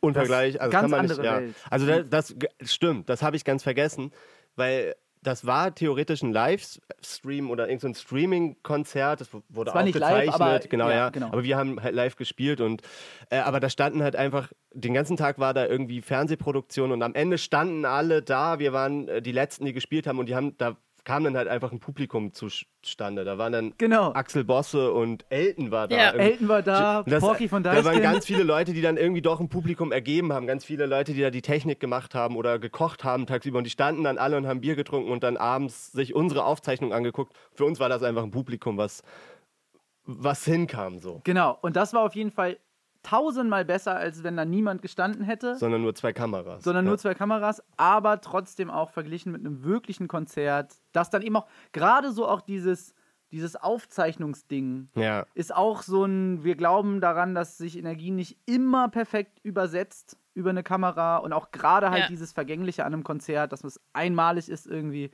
das ist auch irgendwie das Schöne daran. Klingt halt voll. Äh ist okay. Ja, es klingt so ein bisschen esoterisch, aber es ist wirklich so. Also, aber du musst dein so, sobald wir gefilmt werden auf, auf, auf, auf, auf Festivalbühnen zum Beispiel, ja. ist gleich ein Stückchen Hemmung kurz da, Komplett, die man überwinden ey. muss. Wow. Wenn du weißt, niemand filmt, niemand nimmt das so forever auf, so wie ein normales, also wie 99,9 Prozent der Konzerte einfach laufen, ist man halt ja. viel viel weniger gehemmt, einfach eine gute Party zu feiern. Jetzt habt ihr ja für nächstes Jahr eure Tour auch schon angekündigt, ne? Im September Ja. geht's los. Ja. Und es sind ja sogar schon Konzerte ausverkauft. Ja. In Hamburg zum Beispiel. Ja, Wie groß ist die Freude? also das kannst du nicht messen mehr. Jakob das ist astronomisch. Das ist genau, genau deswegen haben wir es gemacht, weil wir jetzt hier kurz Ja. bevor der Winter nochmal richtig doll reinballert, sitzen können und wissen, Ja. es kommt einfach wieder. Wir Aber die, die Freude ist so groß, dass wir davor Konzerte spielen müssen, sonst würden wir wahrscheinlich am ersten Abend komplett Platzen. ausrasten und den, der Rest des- der Tour müsste ausfallen, weil wir es irgendwie übertreiben, weil wir gar nicht mehr das Maß kennen. Nee. Äh, Darum müssen Ja. wir uns da über übers Jahr irgendwie rantasten. Ja, ja, sonst, so- also Ja. ich meine das ganz ernst. Ja, ich hab, voll. sonst hätte ich tierisch Angst, dass wir anzählen, irgendjemand rastet aus, irgendwas geht kaputt und komplett, alles ist zu ja. Ende. Und der Club muss wieder zumachen. Ja, also der, der, die, uns fehlt einfach dieser Rhythmus. Ja, ja. Ja. Ja, auf jeden Fall. Das kann ich mir auch vorstellen, dass man da irgendwie sich erstmal wieder ein bisschen eingrooven muss, bevor man dann irgendwie fünf Hulks auf der Bühne hat, die sich komplett auseinandernehmen. Wir, so, wir, ne? sind, wir sind alles andere als. Hulks. Wir sind, das ist Wir genau sind das, das Gegenteil ist das Problem, dass Lennart das erste Mal in die Knie gibt und, geht und es macht einfach knack. Dann ist er vorbei, dann bleibt er einfach sitzen. Ja, wir müssen ein bisschen, haben wir Ja. auch schon gesagt, wir müssen ein bisschen äh, Sport, Sport machen, bevor es wieder richtig auf Tour Auf jeden geht. Fall. Also fit werden für die Tour klingt auf jeden Fall ganz gut. In der Zwischenzeit, ähm, bevor ihr auf Tour geht, wie haltet ihr den Kontakt zu euren Fans im Moment? Ähm, ja, also über die üblichen Kanäle würde ich sagen. Wir sind, ähm, wenn uns jemand schreibt auf Instagram, kriegt er eine Antwort. ähm, wenn uns jemand einen Brief schreibt, dann schreiben wir einen zurück. Ähm, Ja, und wir releasen halt einen und Haufen wir releasen Songs. halt vor allen Dingen, damit es einen Grund gibt, Kontakt zu haben, wollen wir jetzt ordentlich viele Songs releasen, bis das Album kommt. Da, weil sonst, Ja. wie sollen wir sonst gerade stattfinden als Band? Genau, wir sind, wir sind einfach nach wie Wir vor wollen, eine Band. genau, ja. Wir, wir sind schon auch äh, uns nicht, also wir, uns macht es Spaß, irgendwie auf YouTube, Insta, TikTok halt Scheiß zu machen. Aber in erster Linie wollen wir halt eigentlich Musik machen und auch mit den Leuten in Kontakt wegen der Musik sein und nicht, ähm, weil ähm, wir nur Unsinn machen oder so. Also es gibt ja auch so Ja. Leute, die machen dann so ein Neben, ich weiß gar nicht, wie man es nennt, Gewerbe auf und machen dann als Band ganz andere Sachen die ganze Zeit. Aber das kann man so ein bisschen machen bis zu einem gewissen Maß, finden wir. Aber wir müssen halt dann auch, wir wollen halt einfach Musik. Wir wollen Musik rausbringen und mit den Leuten irgendwie wegen unserer Musik in Kontakt sein und über die reden. Genau, wir wollen uns vor allem Okay. auch jetzt nicht äh, von der Musik wegbewegen, deshalb. Aber zum Beispiel ist Jamin halt jemand, dem das halt wahnsinnig liegt. Also Lennart und ich, wir wären nicht mal halb so witzig, wenn wir TikToks machen Nee. würden. Das wäre richtig die Oper-Show, glaube ich. Aber Jamin ist einfach witzig Ja. so und der äh, hat da gerade auch krass viel Spaß dran. Ich, wir finden es halt auch mega witzig, deswegen, dass Jamin jetzt bei TikTok ein bisschen äh, rumhampelt, äh, äh, hampelt, ist schon auch cool. Er hat aber vorher auch bei Instagram rumgehampelt. Das ist eigentlich nur. Voll, das ist ja, Andere aber Plattform. das, das ergänzt sich ja dann auch ganz gut Ja, genau. mit den Releases, die wir so haben. Das Konzert auf dem Hurricane, da war es auch gerade noch mal, äh, inklusive Axel Bosse und Elton, auch ganz witzig tatsächlich. Ähm, Stimmt. Die Leoniden haben aber, wie sie gerade erzählt haben, Autokonzerte und Co. sonst kategorisch abgelehnt. Torben, wie siehst du das so? Ähm, siehst du das so wie die Leoniden, dass du das blöd findest, Autokonzerte, auch mit dem aktuellen Stand, wie es wahrscheinlich in dem nächsten Jahr aussieht? Definitiv ja. Und ich Echt? finde es auch, ja, und ich finde es auch total gut, dass ähm, die Jungs da so wunderbar ehrlich waren Hm? äh, und ges gesagt haben, nein, uns geht es hier ganz klar ums Feedback. Wir brauchen den Schweiß und das Aneinanderreiben und das Schreien und Grölen und übereinander, untereinander, durcheinander purzeln, Hm. weil, sorry, aber das ist genau das, warum ich mich verliebt habe in diese Art von Musik und in diese Art von Konzerten, weil Darf das eben dieser gelebte Ausnahmezustand ist und das kann man nicht durch Autos und das kann man auch nicht bestuhlt. Aber kann ich da kurz eine Zwischenfrage stellen? Nehmen wir mal an, nächstes Jahr spielt deine absolute Lieblingsband, Biffy Clyro, ein Autokonzert. Mhm. Würdest Mhm. du dann da nicht hingehen? Nee. Echt jetzt? Nein. Das kann ich mir gar nicht vorstellen. Du gehst zu jedem Biffy, Biffy Clyro-Konzert. Deswegen. Ja, und ich, ja, und ich war auch schon bei einem bestuhlten Biffy Clyro Konzert, nämlich bei der Unplugged Tour, die sie gespielt haben. Ah, das jo. war ganz, Ja, das war ganz formidabel, aber ähm, ich würde mich nicht in ein Auto setzen und ich würde mich wahrscheinlich auch nicht bewusst bestuhlt hinsetzen, wenn ich weiß, dass es eben keine Akustikshow wird, sondern die die fetten Verstärker dabei haben. Mhm. Ich habe das dieses Jahr doch erlebt. Ich war auf dem Reeperbahn-Festival, ähm, habe für den NDR da berichtet mhm. und ähm, habe mir da ein Konzert der Band Odd Couple angeguckt. Die spielen eine total wilde Mischung aus, mein Gott, was ist es denn alles? Desert Rock, ähm, Punk Rock, äh, deutsche Texte, dann aber irgendwie wieder Synthesizer, totaler Wahnsinn. Hört euch mal Dübelmann an, dann kriegt ihr eine ungefähre Vorstellung, was für Musik die machen. Ja. So, und die gehen echt nach vorne. Hm. Und die Leute saßen auf ihren Stühlen und mussten Headbangen im Sitzen. Und das so toll das Konzert auch war und so sehr ich ein Tränchen verdrückt habe, weil es das erste Konzert seit einem halben Jahr war, mhm. es hat mir das Herz, das hat mir das Herz gebrochen, zu sehen, dass die Leute nicht abgehen konnten. Und ja. deswegen bin ich da voll mit den Leoniden und sag, bis es nicht geht wie vorher, machen wir das auch nicht. Okay. Ja, krass. Auf jeden Fall ganz interessant. Also bei mir wäre mittlerweile der Konzerthunger so groß, dass ich es machen würde. Du, dann wirst du bestimmt auch da von spannenden Erlebnissen berichten können. ähm. ja. ja, also wie gesagt, bislang, das habe ich ja auch erzählt, bislang gab es keinen Künstlerin, also keine Künstlerin oder keinen Künstler, wo ich gesagt hätte, so, ja, da mache ich das jetzt so, ne? Äh, aber fürs nächste Jahr sollte sich da was ankündigen, was ich interessant finde, würde ich das auf jeden Fall in Erwägung ziehen, ja. Ich meine, die Leoniden haben ja irgendwie auch so komisch verschwörerisch anklingen lassen, dass sie da an irgendwelchen Produktionen arbeiten. Weißt hm. du? Also vielleicht finden sich da ja noch Modelle, die irgendwas ganz Neues sind. Also nicht Schweiß und Quetschen und Moshpit, aber auch nicht ich sitze in einem Glaskasten. Ja, ja, ja. Absolut. Wer weiß. Ich habe ja auch so ein bisschen äh, Hoffnung für nächstes Jahr, jetzt nicht nur wegen der Impfung, die da kommen könnte oder kommen wird.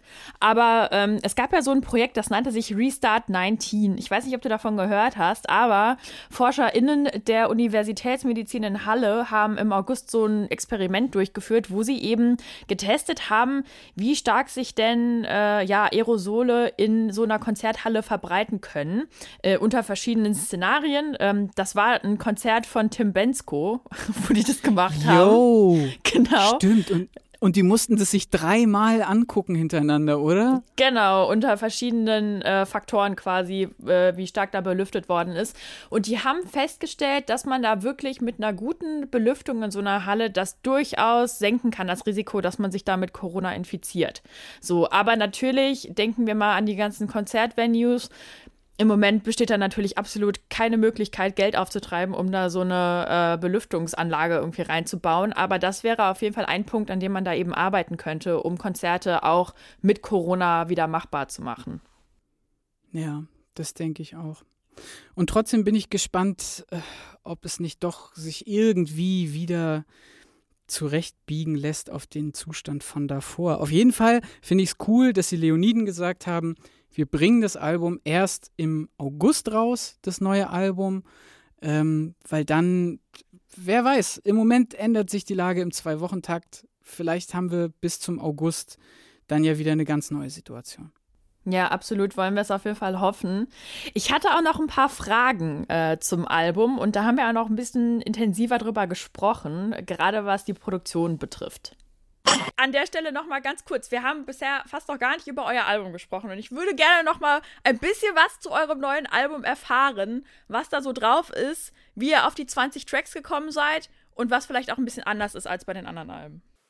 Okay, alles klar. Auf die 20 Tracks, das kam bei dem Corona-Thema so ein bisschen durch. Wir hatten die Zeit und haben dann auch gedacht, bis das Album und die Tour kommt, vergeht noch viel Zeit. Lass uns einfach noch mehr Songs schreiben. Wir machen einfach ein Doppelalbum. Bisher in der Philosophie eher immer kurz und knackig, 30, 35 Minuten die Alben. Diesmal haben wir gesagt, nein, wir schreiben einfach ein sehr umfangreiches Album. Jo. Und die Zeit, die wir ja. dann hatten, hat uns eben auch ermöglicht, irgendwie ein paar Nischen, ein paar Nischen zu luschern, die wir noch nicht so äh, abhaken konnten. Es ist zum Beispiel, wie, wie kann man es beschreiben? Ich hätte jetzt äh, This Pointing Live ist eine Eine, wir haben es geschafft, unserer Meinung nach 90s RB und übelst zerstörerischen Grunge miteinander zu mischen in einem Song. Wir haben die. Äh, What? Das, das, die Elton 90s John. RB, damit habt ihr mich schon, ne? Ja, aber es ist auch nur kurz. Der Rest ist auch ziemlich verzerrt. Und dann, es gibt eine Elton Johnige Ballade mit wir vier haben, Streichern. Es wir haben einfach uns gar nicht mehr an irgendwelche Grenzen gehalten nee. und da, wo wir früher schon mal ein bisschen experimentieren konnten, ähm, konnten wir jetzt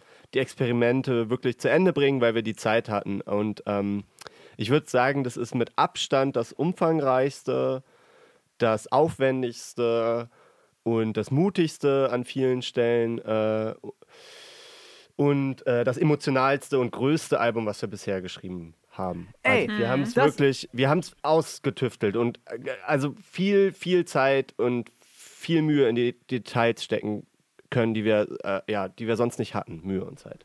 Total. Okay. Mir ist gerade aufgefallen, weil du emotionalstes sagst, natürlich auch musikalisch und so im, im, auch den Mut zum Pathos und so weiter, egal welcher Form.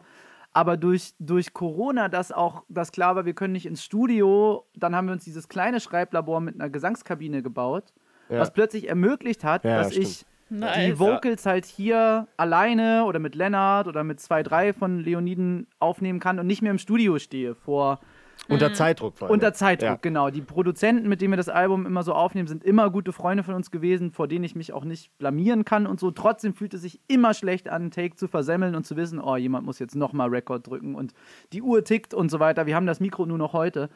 Und ich konnte mir so viel Zeit lassen beim Gesang, dass ich auch wirklich einfach so Facetten gefunden hatte, die ich noch nicht hatte. Und letztendlich ging es schneller als im Studio. Ja, und das ist, ähm, dass das möglich ist, äh, liegt unter anderem auch darin, dass wir jetzt ähm, mit einem neuen Produzenten zusammenarbeiten, mit Markus Ganter, Woo! der ähm, ganz offen für solche Arbeitsweisen ist. So. Also der auch äh, viel, yeah. viel ja, moderner, würde ich fast einfach mal sagen, so als äh, ähm, Adjektiv. Ähm, und sehr vibe-orientiert. Ja. Also das Annemai Kantereit-Album, da gibt es Songs, die sind mit vier Handys aufgenommen gleichzeitig ja. zum Beispiel. Das haben ja. wir jetzt nicht gemacht. Wir stehen dann schon immer noch mhm. auf den Größenwahn und die gute Qualität so. Safe, aber wir mischen trotzdem jetzt einfach auch digital sodass genau. man halt äh, also nicht nur, äh, sonst war das so, wir haben äh, die Platte gemischt und hatten das äh, Studio für eine Woche gemietet, in dem gemischt wurde. Da stand das analoge Pult rum und wenn die Woche zu Ende war, dann musste das Album gemischt sein. Und das war so dann ja. einfach so pro Tag mindestens ein Song. Wenn der Abzug gemacht wurde, dann konntest du da nicht mehr rangehen. Und wenn du drei Tage später irgendwas feststellst, Pech gehabt. Und das mhm. ist jetzt ganz anders. Wir haben LOVE 75 Mal gemixt. Äh, an, an 75 Tagen äh, und mit vielen Pausen dazwischen auch, weil alle sich verrückt gemacht haben. Markus wurde verrückt geworden, er hat uns verrückt gemacht, wir haben ihn verrückt gemacht, alle haben sich gegenseitig verrückt gemacht. Wir waren dreimal in Berlin und sind nach Hause gefahren mit jetzt haben wir den. Jetzt haben wir es, das aber, war bei 36 ja. oder so. Genau, und dann haben wir die 74. Version nach, weiß ich nicht, fünf Monaten genommen? Vier Monaten? Vielleicht sogar mehr. Dezember ja. bis Ju Juli kam das Lied ja, raus. Im Dezember sechs, haben wir angefangen, das zu mischen. So. Und Krass. das ging einfach. Weil, weil ja, ja, dann machst du halt das Projekt wieder auf. Ähm, und hast halt einen ganz, einen viel moderneren, also technisch moderner, äh, der, der Ansatz, der ist halt einfach, das, das passt uns dann doch besser. Und gleichzeitig ähm, ist der Sound trotzdem viel, viel weniger glatt, würde ich sagen. Ja. Also ja. man würde ja denken, ja. dass das durch, durch durchproduziert. Mhm. Genau, durchproduzierter wird ja. dadurch. Aber ist es gar nicht, weil ähm, jetzt Markus einen ganz anderen Ansatz hat, der ähm, wie Jakob schon meinte, der äh, setzt sich dann immer sehr für Takes ein, wo der Vibe einfach stimmt und es manchmal auch scheißegal ist, ob das jetzt technisch perfekt war gerade. Wenn, oder wenn irgendwas, oder wenn irgendwas, äh, ähm, ja, das ist schon, das ist schon, das ist ein neuer Ansatz für uns und der gefällt uns sehr gut, müssen wir sagen. Also das, das, ich glaube, das schön. wird ein entscheidender Unterschied bei diesem Album sein. Ja, ich meine, bei sowas kann man ja auch sagen, also klar könnte das dann perfekter werden, aber andererseits kann man halt auch bei 75 Mal Bearbeitung auch immer wieder neue Baustellen aufmachen. So, ne? Haben also, wir auch. Haben wir auch. Haben, wir auch. Ja, ja, aber die Songs, die Songs, die danach gemischt wurden, haben höchstens acht, neun Versionen gebraucht. Ja. Das war auch ganz wichtig. Das war halt LOVE für uns musikalisch das Zentrum des Albums, von, von dem die so alle anderen Songs in irgendeine Der Richtung erste sind. Song mit Markus. Der erste Song mit Markus. Eine ne, ne, ne Messlatte finden musste. Genau. Da mussten wir auch erstmal eine Ästhetik finden, die uns Ja. allen gefällt. Aber das hat dann einem sehr aufwendigen Ja. Experiment sehr gut geklappt. Vielleicht haben wir auch nochmal das Schlagzeug aufgenommen und vielleicht auch die noch mal- Gitarren nochmal aufgenommen, den Bass auch. Vielleicht haben wir alles nochmal neu Vielleicht aufgenommen. sind wir Vielleicht haben wir auch neu geworden. eingesungen und dann den alten Take genommen. Manchmal, ne? Ja, Genau. also Markus Ganter, über den haben wir, also Tom und ich, auch schon öfter mal abgenördet, weil der ja unter anderem auch für Drangsal viel gemacht hat Ja. und ähm, auf jeden Fall interessante, interessante Ansätze hat, ähm, Musik zu produzieren. Ähm, ich habe äh, ein, ein Zitat von dir, Jakob, Oh. ähm, was bei laut.de zu lesen ist und ich würde gerne fragen, ob das immer noch so auf euch zutrifft, auch beim neuen Album, was du da gesagt hast. Und zwar, Achtung, ich zitiere.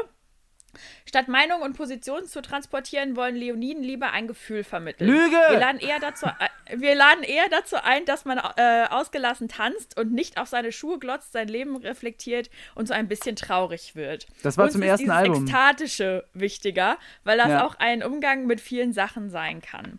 Würdet ihr sagen, das geht jetzt noch für euch, so das Ekstatische Ja, im Vordergrund also- und weniger Position beziehen? Ich glaube, das kann man sich aussuchen. Ja, ich, ich glaube, das gilt und das klingt natürlich irgendwie so, als wären wir zu scheu oder feige, um jetzt, ähm, na, sagen wir mal, ein politisches Lied zu schreiben mit einer klaren Message, aber das sind wir nicht. Das tun wir. Das haben wir auch schon äh, vorher getan.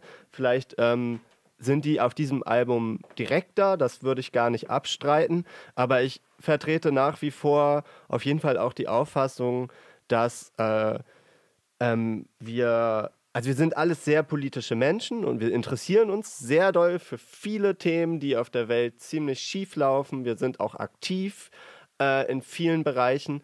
Aber ist denn Musik wirklich das richtige Medium, um jetzt was zu erklären? Also wenn ich jetzt eine, sch- ein komplexes, politisches, aufwendiges Thema mit jemandem besprechen will oder dem dazu also was dazu vermitteln will, dann schreibe ich doch lieber ein Buch oder einen Aufsatz oder ein Es- Essay oder halt einen Vortrag, aber ist ein dreiminütiges Lied mit zwei oder drei Refrains und zwei Strophen wirklich das passende Vehikel, um, um ähm, da jetzt was Ausgefeiltes, Ausgechecktes, Differenziertes klarzumachen? Denke Ja. eigentlich eher nicht. Ich glaube, dass deshalb Jakobs Zitat total stimmt. Da kann es total um Politik gehen und auch um, um solche Inhalte, aber die sind dann natürlich in irgendeiner Art und Weise verpackt, wie sie als Song funktionieren können. Ohne dass das feige oder scheu ist. Ich finde das eher vermessen und Ja. größenwahnsinnig, wenn man behauptet, man könne in zwei Minuten 30 mal eben irgendwie den Klimawandel und die ganze Problematik drumherum abhandeln. Das kann nur oberflächlich werden. Und das kann nur daneben schießen. Genau.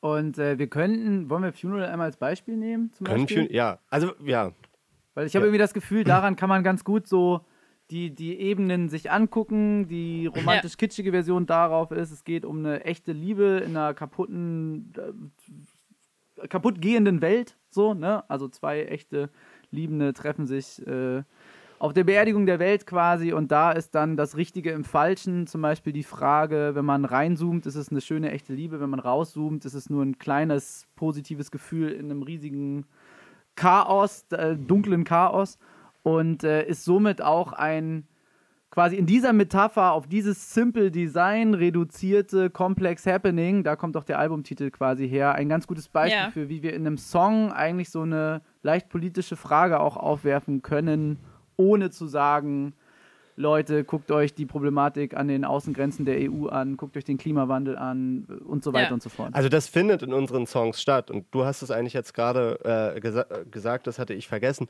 dass genau das soll auch dieser Albumtitel so ein bisschen ein einrahmen, nämlich dass wir Complex Happenings äh, in, in, in Simple Designs, also Songs, ähm, das sind verglichen mit den komplizierten Themen, sind das simple Designs. Äh, Sehr, ja. Dass wir die da versuchen Ja. reinzukriegen, aber mit, dem, mit der nötigen Demut und äh, dem Respekt, dass wir nicht den Anspruch haben können, dass das wirklich in 2 Minuten 30 oder 3 Minuten 30, selbst in 8 Minuten geklärt werden kann. Also wir können da Sachen beschreiben, wir können da Eindrücke irgendwie äh, ähm, beschreiben und Ge Gefühle vermitteln, aber wir können nicht wirklich ähm, Dinge dort besprechen und klären. Dafür müsste man sich, glaube ich, äh, mit viel Zeit zusammensetzen oder viele tausend Worte zu gewissen Sachen äh, schreiben. Aber das ist einfach in der Musik so nicht machbar. Die hat, ihren, die hat aber trotzdem einen großen Sinn und Zweck in dieser ganzen Geschichte.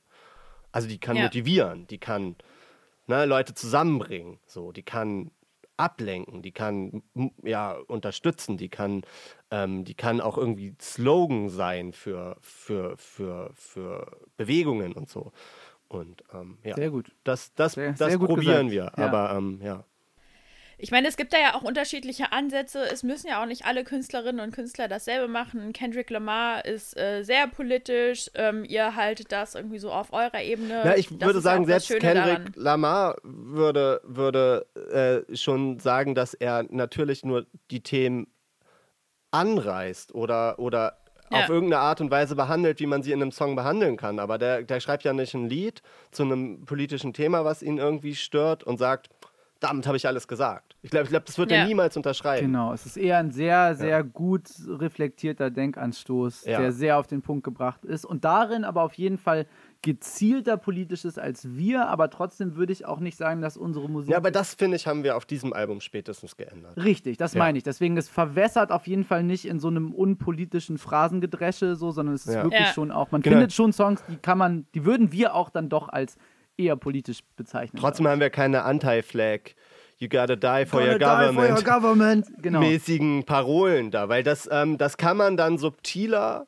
oder ly- lyrisch anspruchsvoller, keine Ahnung, also äh, sagen wir ganz äh, neutral, ähm, ja, mit einem anderen Stil, für einen anderen Geschmack halt auch anstoßen und klären. Genau, außerdem haben da zum Beispiel Feine Sahne Fischfilet unserer Meinung nach die Sache auch schon gut äh, abgehakt. Ja. Also an klaren Parolen, eine Band, mit, denen, mit der wir auf jeden Fall solidarisch sind und so weiter. Und da, Äh, Die, Ja. Ich finde die super, ich finde die mega gut, aber selbst die, glaube ich, äh, würden sich als, äh, die sind offensichtlich sehr politisch in den Songs, aber die sagen ja auch nicht, hey, hier haben ein Lied geschrieben, äh, das sagt alles, sondern gerade die umschmücken das ja mit sau viel Aktion, genau, mit mega langen Texten und Infos, genau. Und das merkt man einfach, das ist eigentlich ein voll gutes Beispiel, wie sehr politische Songs und die Politik dazu eigentlich äh, Hand in Hand gehen können oder die politischen Aktionen dazu.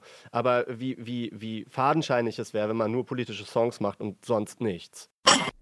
Die Leoniden haben gesagt, dass politische Themen in ihren Tracks zwar vorkommen, aber sie die Themen eher umreißen, als sie direkt anzustoßen.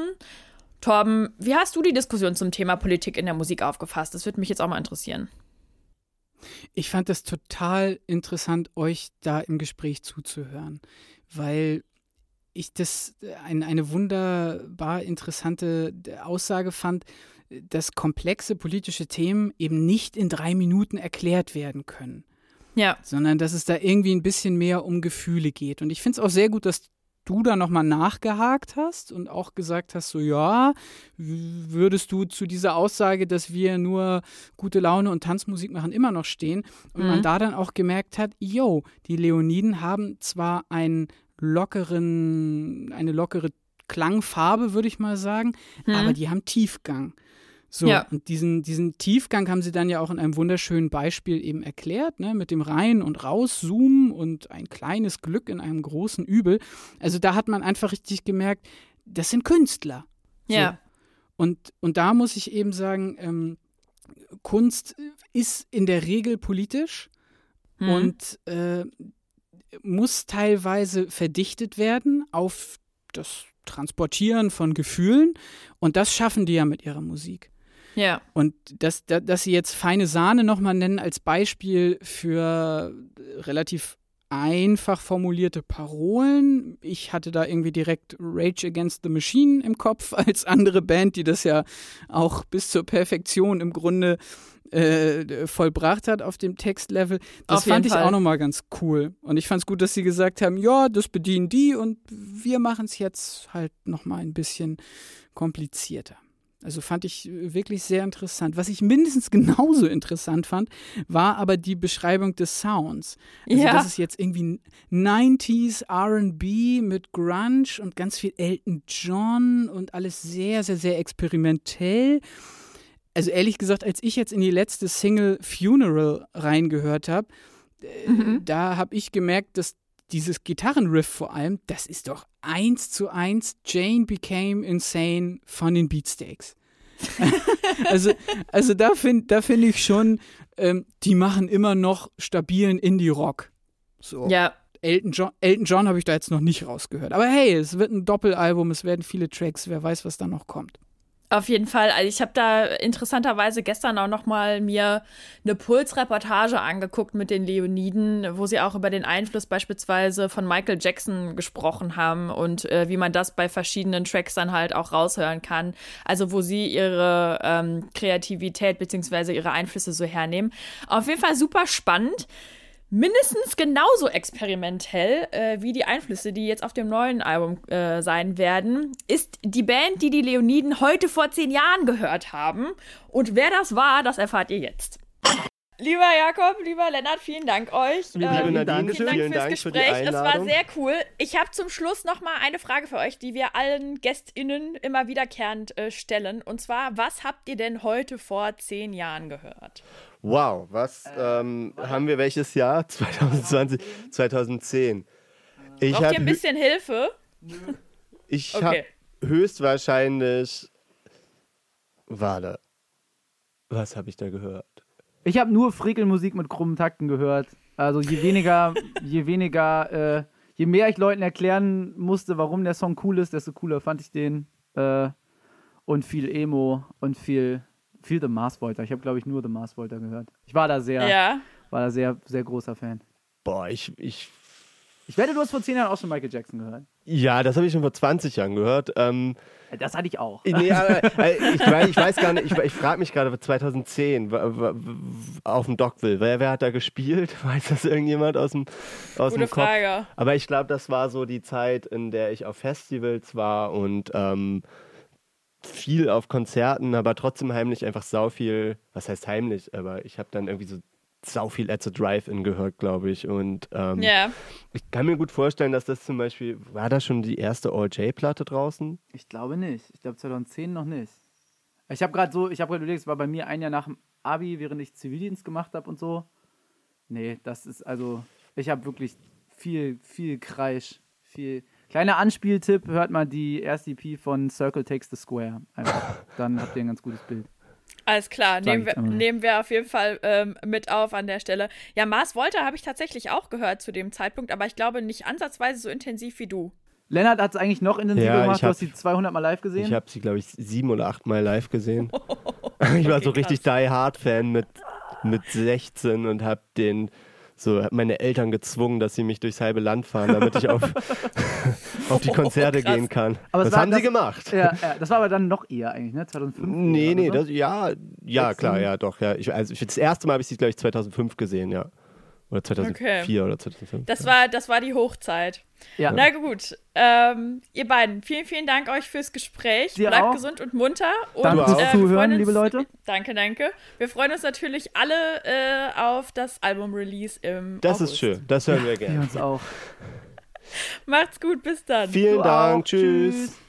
The Mars, Volta, At the Drive in All J, alles irgendwie ziemlich coole Namen, die sie da genannt haben bei ihrem heute vor zehn Jahren. Nadine, mega cool, dass du mit den Leoniden gesprochen hast. Ein wirklich tolles Interview. Danke dafür. Vielen, vielen Dank. Ich fand's auch super spannend und bedanke mich nochmal herzlich, äh, dass Sie mich in Ihren Proberaum mit eingeladen haben, wo ich auch exklusive Einblicke bekommen habe in dieses äh, Schreiblabor.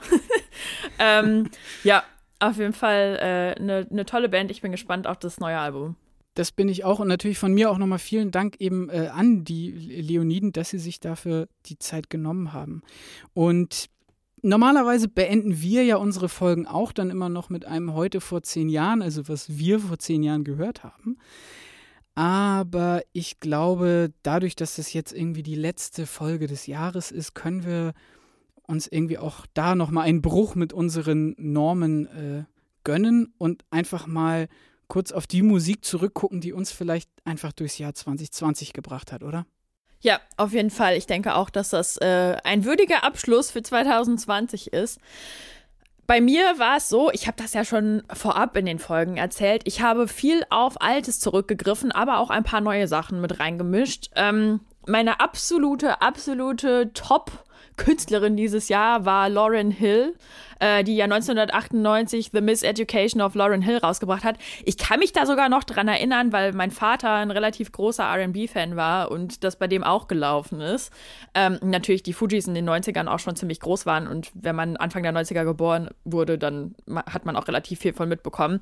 Ja, aber auf jeden Fall die Platte, also sowohl die Platte als auch auf Spotify habe ich das tot gehört, kann auch alles auswendig und finde es immer noch geil und finde es auch unfassbar, wie häufig dieses Album gesampelt worden ist im Anschluss. Einfach grandios, man erkennt es einfach immer wieder. Ähm, deswegen äh, auf jeden Fall das mein Dauerbrenner Number One. Dann habe ich mich sehr gefreut, als im Mai ähm, Discman Anti-Shock 2 von Gold Roger rausgekommen ist. Auch immer noch, also wenn ich mich recht erinnere, habe ich letztes Jahr im Oktober angefangen, Gold Roger zu hören und es zieht sich bis heute durch, also über ein Jahr hinweg sehr gerne gehört und die neue Platte auch gefeiert. Dann, äh, Anfang des Jahres 2020, ist ja von äh, Tarek Z sein eigenes Album rausgekommen, das da heißt Golem. Habe ich auch sehr gerne gehört und äh, finde ich auch nach wie vor eine super Platte, auch losgelöst von KZ. Und dann, ich meine, wir haben ja schon öfter darüber gesprochen, was wir bei der Arbeit hören. Tom, ich weiß, du kannst das nicht so gut, aber ich mache es tatsächlich. Und da habe ich sehr gerne, da habe ich sehr gerne ähm, Pompette von äh, Suff Daddy gehört. Das ist ähm, ja ein nicht nur Instrumental-Album, aber Suff Teddy äh, ist kein eigener Künstler, sondern eher Produzent, würde ich sagen, der dann auch mit anderen zusammenarbeitet, wie beispielsweise auch mit Talky Talk. Der hat unter anderem auch für Döll, äh, Döll mitproduziert und das ist eine sehr gute Platte, wenn es ein bisschen ruhiger sein soll. Also ähm, sehr schöne äh, Mellow Beats, würde ich einfach mal sagen. Deswegen äh, hört euch das gerne mal an. Habe ich auf jeden Fall äh, gern gehört und hat mich gut durch die Arbeitstage gebracht. Aber Tom, wie sah es denn bei dir aus?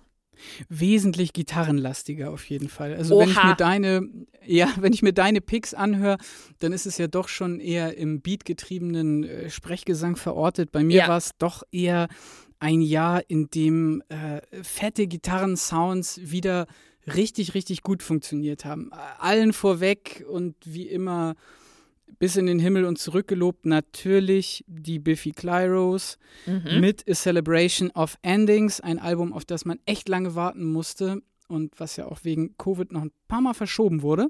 Ja. Aber ja, was soll ich dazu sagen? Es ist meine Lieblingsband, die rangieren da ein bisschen außer Konkurrenz.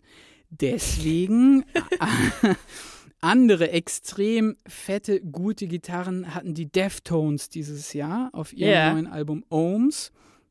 Den ersten Song, wenn man sich den anhört, äh, wirklich, also so eine brachiale Energie und dieser großartige Sound, den sie schon von Anfang an fahren, mit diesen unglaublich düsteren Gitarren.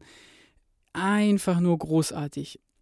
Außerdem die Idols mit Ultra Mono, eine Band, die mal ganz kurz Punk als Genre wieder wirklich hörbar und wirklich geil groß gemacht hat.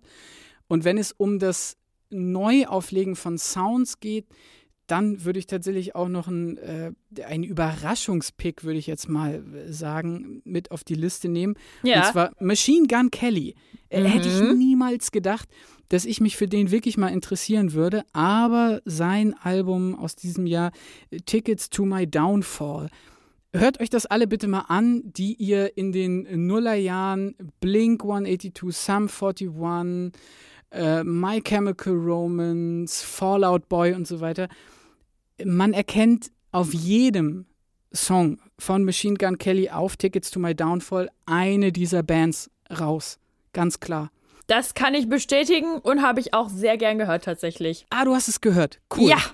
Ja. Ah, okay. Ah, alles klar. Ja, aber dann erzähle ich dir ja zumindest nichts Neues, aber vielleicht unseren Zuhörerinnen und Zuhörern. Äh, Machine Gun Kelly hat es wirklich geschafft, bis zur Perfektion diesen Sound, diesen, ich sag mal, Pop-Punk-Sound der äh, späten 90er und früher Nullerjahre ins Jahr 2020 zu transferieren und das mit dem Besten, sage ich mal, aus dem aktuellen Emo-Rap mit reinzunehmen. Also man hört trotzdem immer noch äh, sehr viel Einflüsse von Lil Peep, von mhm. XXX oder auch von Juice World durch. Und das Ganze irgendwie, also dieses Album hat mir sehr häufig den Weg morgens zur Arbeit äh, versüßt und mir den, ja, der, der, mich einfach aus dem Knick geholt. Ja. Ein ganz tolles Album. So, und einen letzten habe ich noch, der tatsächlich weniger gitarrenlastig ist und der auch nicht aus dem Jahr 2020 ist, sondern aus dem Jahr 2019 und zwar Break von Catnap. Falls ihr von Catnap noch nichts gehört habt, so wie ich, aber vielleicht aber vielleicht trotzdem die unglaublich gute Serie Unorthodox, wenn ihr die geguckt habt, dann werdet ihr auf jeden Fall in der Clubszene Catnap schon mal gesehen haben. Die, äh, vielleicht auch nur da ganz kurz zu, macht elektronische Musik im weitesten Sinne, aber so einen wilden Mix, äh, dass es wirklich einfach Spaß macht, äh, sich da auf das Experiment einzulassen. Und ich sag mal, Qualitätshinweis, sie ist auf dem Label von Mode Selector gesigned. Also, ah. Ja, ihr könnt mir vertrauen, hört euch Catnap auf jeden Fall an. Hast du sie in der Serie gesehen und dann hast du dann geguckt, wer das ist und bist dann ins Rabbit Hole gefallen? Richtig tief reingefallen und auch immer noch irgendwie drin, weil nice. ihre Musik halt eben extrem vielfältig ist, ganz viele verschiedene Einflüsse da irgendwie mit drin sind. Aber wenn man es eben runterbrechen sollte, dann ist es wahrscheinlich irgendwie eine Mischung aus moderat und die Antwort. Ah, oha. Okay, ja, I'm intrigued. Ja, ja. Es, ist, ja, es lohnt sich. So, und zum Abschluss, zum wirklichen Abschluss, gebe ich euch jetzt noch einen aller, allerletzten Hörtipp mit. Und zwar den Song Quiet Little Voices von der Band We Were Promised Jetpacks aus dem Jahr 2009. Nadine, das ist wahrscheinlich wirklich der Song, der mich durch das Jahr 2020 mit all seinen Tiefen und ja auch Höhen durchgebracht hat, begleitet hat. Und äh, was, was soll man dazu sagen? Es ist ein, ein wahnsinnig gutes Tempo. Das Arrangement ist großartig. Die Instrumente werden wahnsinnig akkurat gespielt und trotzdem emotional. Die endlose Melancholie in der Stimme vom Sänger Adam Thompson. Ich kriege wirklich jedes Mal Gänsehaut, wenn ich den Song höre. Aber ich vermute, es liegt daran, dass sie genau wie Biffy Clyro aus Schottland kommen. Und ah. die, können die, die können wahrscheinlich Alternative Rock einfach, die Schotten. Es ist einfach so. Daher rührt der Wind, okay. Genau. Und das würde ich dann jetzt auch gerne für mich als Schlussworte nehmen. Ähm, das war's mit dieser Folge Let's Talk About Tracks. Track Talk Interview Nummer 5 mit den Leoniden. Ich wünsche euch einen, ja, guten Rutsch ins neue Jahr, auf dass es ein besseres wird und ja, habt irgendwie besinnliche Feiertage und kauft bitte irgendwie Merch und Konzertkarten und so weiter zu Weihnachten. Nicht so wie ich eine Xbox, sondern Nein, Quatsch. Ich habe natürlich auch Konzertkarten und Merch und alles Mögliche gekauft. Aber bitte kauft das, denn ähm, die Leute brauchen es gerade wirklich. Falls ihr die Leoniden beispielsweise unterstützen wollt, wie vorhin erwähnt, die gehen nächstes Jahr auf Tour. Und falls ihr uns beschenken wollt an der Stelle, ein kleiner Service-Hinweis auf unsere Kanäle. Wir freuen uns natürlich immer, wenn ihr uns folgt, beispielsweise auf Instagram unter Let's Talk Tracks. Auf Twitter sind wir unterwegs unter äh, Tracks Podcast. Und äh, ansonsten freuen wir uns natürlich auch immer über jede Bewertung bei iTunes, über jede E-Mail, die ihr uns äh, schicken mögt. Ähm, lasst einfach mal von euch hören. Und äh, danke, dass ihr heute dabei wart. Wunderbar. Und danke, dass du dabei warst, Nadine. Ähm, Sehr gerne. Mach's gut. Mach's gut. Du auch. Bis bald. Wir hören uns. Bleibt gesund und munter. Bis dann. Tschüss. Ciao.